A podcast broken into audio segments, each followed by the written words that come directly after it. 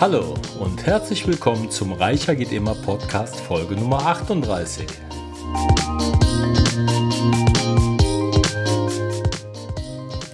Hallo, mein Name ist Klaus Sargwitz und heute geht es um das Thema der Zinstreppe.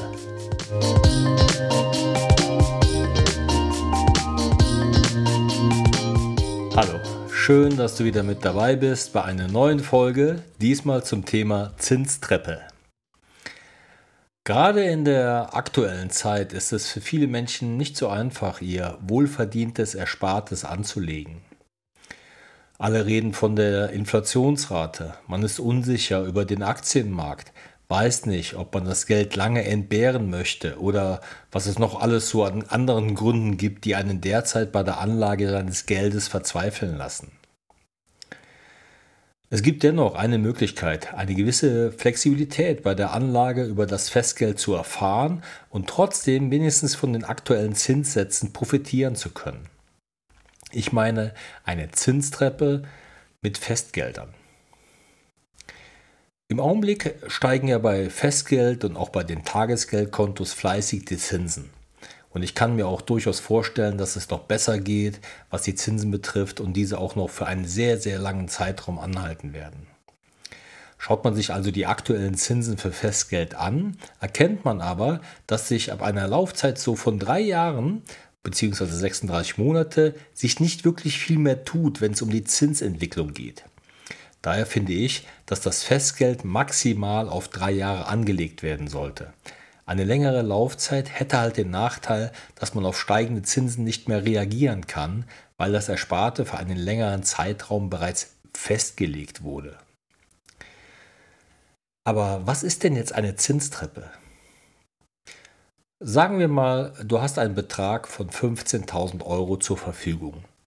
Diesen Betrag teilen wir jetzt durch drei, also genau 5000 Euro, und schließen für jeden dieser Beträge ein separates Festgeldkonto ab. Wir starten mit den 5000 Euro fürs erste Jahr. Ein weiteres Festgeldkonto mit 5000 Euro legen wir für zwei Jahre fest. Und last but not least, die letzten 5000 Euro deponieren wir für drei Jahre auf ein Festgeldkonto. So wird also jedes Jahr Geld wieder frei falls es dann benötigt wird, und trotzdem ein Zinsgewinn mit diesem Geld erwirtschaftet. Wenn wir jetzt aber feststellen, dass wir das Geld zur freien Verfügung nicht benötigen, dann legen wir es einfach wieder für weitere drei Jahre fest an und schließen so den Kreislauf, dass wir jedes Jahr eine Auszahlung haben und darüber bestimmen können, ob wir es wirklich in der aktuellen Situation benötigen. Das gibt uns jetzt automatisch zwei wesentliche Vorteile. Der erste, wir kommen in überschaulichen Zeitabständen immer wieder an eine Summe Geld. Und der zweite, wir können, sofern wir weiter anlegen möchten, auch immer wieder auf die neuesten Zinsen reagieren. Also, nochmals kurz das Schemata anhand von sieben Schritten erklärt.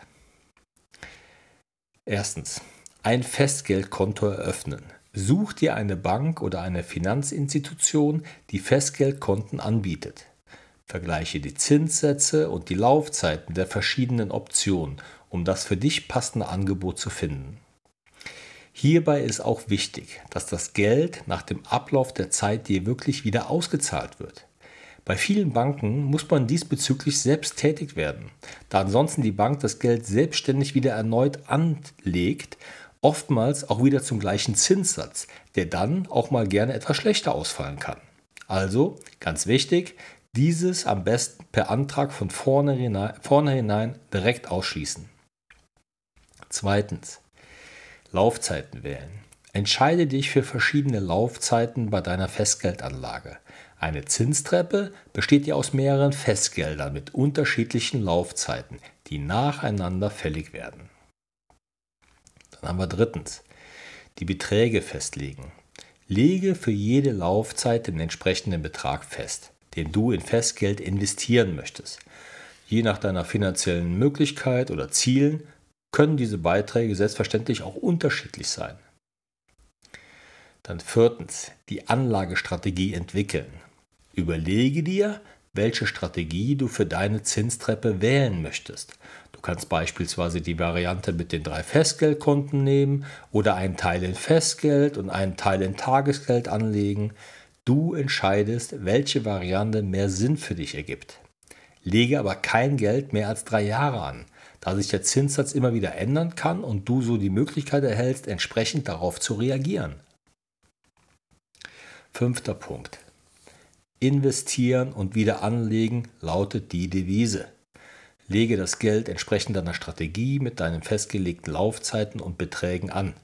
Achte darauf, die Fälligkeiten der Festgelder zu überwachen und das Geld bei Fälligkeit wieder anzulegen, um die Zinstreppe aufrechtzuerhalten. Sechstens. Die Wiederanlage überdenken. Prüfe regelmäßig die aktuellen Zinssätze, wenn ein Festgeld ausläuft. Je nach Marktlage kann es sinnvoll sein, das Geld in eine andere Anlageform mit vielleicht höheren Zinsen umzuschichten oder die Laufzeiten entsprechend anzupassen. Siebter Punkt. Langfristige Planung. Beachte, dass eine Zinstreppe mit Festgeld eine langfristige Anlagestrategie ist. Nach deinen individuellen Zielen und Bedürfnissen kannst du deine Strategie immer wieder anpassen, um deine finanziellen Ziele zu erreichen. Auch ganz wichtig, beachte, dass die genauen Schritte und Optionen je nach Land und Bank unterschiedlich sein können. Informiere dich rechtzeitig über spezifische Informationen und Ratschläge bei deiner Bank. So, das heißt also im Klartext, dass eine Zinstreppe mehrere Vorteile für dich bieten kann. Da haben wir als erstes die Diversifikation. Durch den Aufbau einer Zinstreppe mit Festgeldern diversifizierst du deine Anlagen. Indem du dein Geld auf verschiedene Laufzeiten verteilst, schützt du dich ja vor Zinsänderungen und hast Zugriff auf einen Teil deines Kapitals zu unterschiedlichen Zeitpunkten.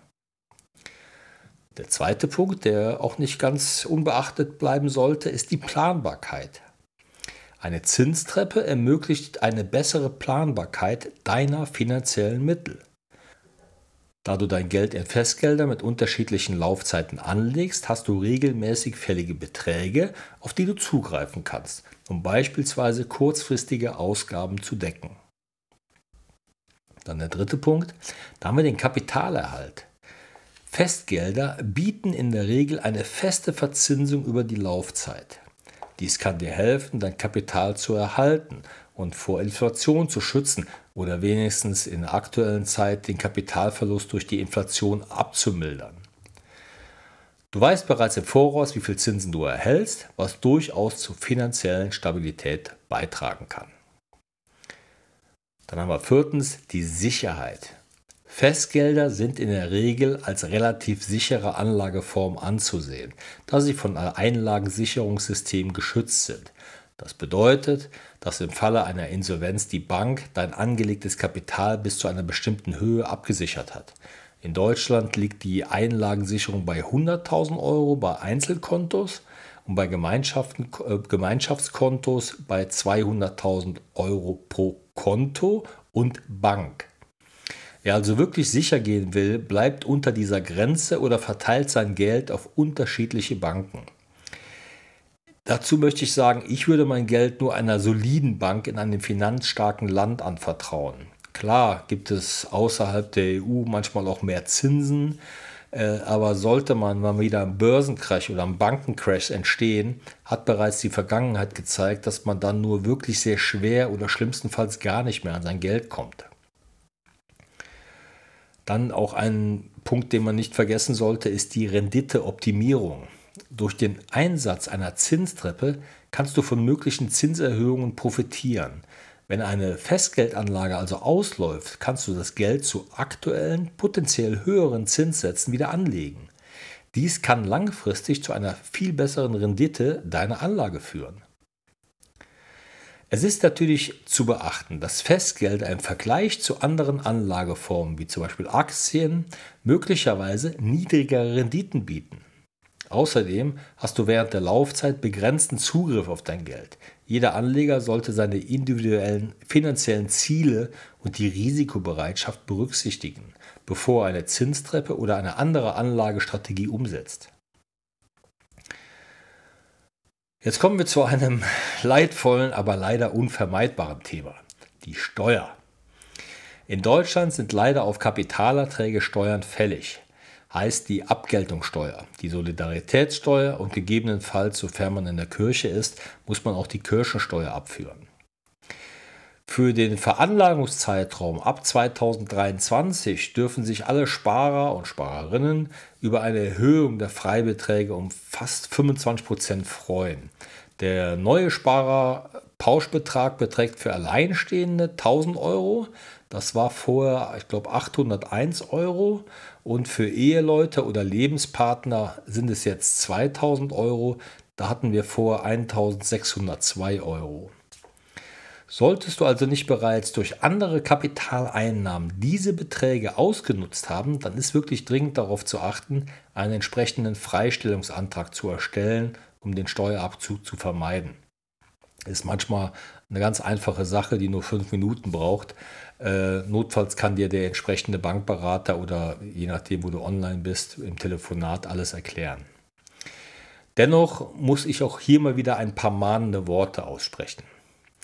Ich sehe immer wieder, dass auf der einen Seite gespart wird. Da werden zum Beispiel Sparverträge monatlich bedient, da wird Geld in Aktien angelegt oder andere Sachwerte werden investiert. Aber trotzdem werden parallel noch Kreditschulden getilgt oder schlimmstenfalls sogar noch Dispo-Kredite ausgenutzt, um monatlich über die Runden zu kommen. Bevor du also weiterhin Geld parkst bzw. anlegen möchtest, sollte das oberste Ziel immer die Schuldentilgung sein. Prüfe, ob du deine laufenden Kredite schneller tilgen oder sogar ablösen kannst. Selbst wenn deine Bank eine Vorfälligkeitsgebühr verlangt, dann ist das bei der kompletten Tilgung immer noch viel, viel billiger, als den Tilgungszeitraum in Anspruch zu nehmen. Leg dir ein Notfallkonto mit einer Reserve an und arbeite stetig an deinen Fixkosten.